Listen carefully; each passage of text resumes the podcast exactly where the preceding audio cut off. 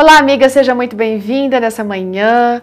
E eu tenho aqui uma história muito bonita contada pela Richelle Reis, que é lá do Pará, casada, mãe da Isabelle.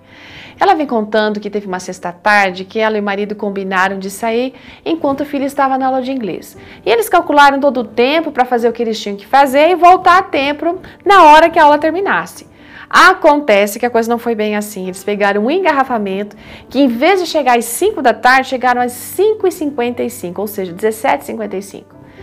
Aí, quando ela chegou lá para buscar a menina, a orientadora veio falar com a Richelle, que estava ali na escola, e falou assim: Olha, Richelle, eu estou muito admirada com sua filha. Mas que foi que aconteceu? Não, eu, eu, eu tô admirada e fiquei admirada com a tranquilidade dela, a maneira como ela estava esperando vocês com calma na sala de espera.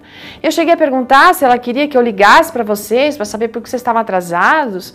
Mas ela falou assim: Não, não precisa. Eles até podem demorar mas eu sei que eles não vão se esquecer de mim. Olha que bonitinha.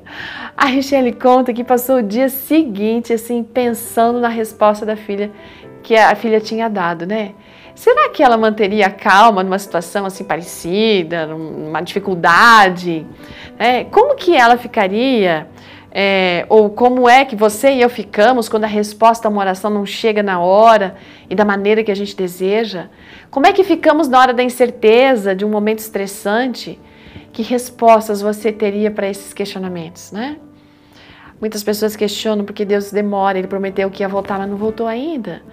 E onde é que está Deus se a gente passa por tantas aflições nesse mundo, por tantas tragédias, crianças que morrem? Por que será que eu tenho que orar para Deus se Ele já sabe o que eu preciso? Algumas dessas respostas, elas acabam sendo assim claras para algumas pessoas e fáceis de serem aceitas por elas, mas outros têm muita dificuldade de compreender e ficam culpando inclusive a Deus por tudo de ruim que acontece no mundo. Sabe, amigas, o tempo de Deus é diferente do nosso. Assim como a Richelle, eu sei que você está aguardando a volta de Jesus e gostaria que ele já tivesse voltado, só que ele ainda não voltou. Aparentemente, parece que ele demora, mas é, a gente tem uma, uma certeza muito profunda, é de que ele vai voltar. A única coisa que ele espera é que a gente mantenha a nossa fé nessa promessa. Agora, esse tipo de fé sabe? Que nos mantém firmes, embora ele demore, não é uma fé qualquer, não. É uma fé que vem por um, um, um relacionamento pessoal com Deus bem intenso. Essa nossa parte de buscá-lo em qualquer situação, isso é fundamental, porque nós vamos sentir a presença dele. E então, queridas, a certeza da sua volta vai estar tão firme no nosso coração que, olha, não importa o que os outros vão falar.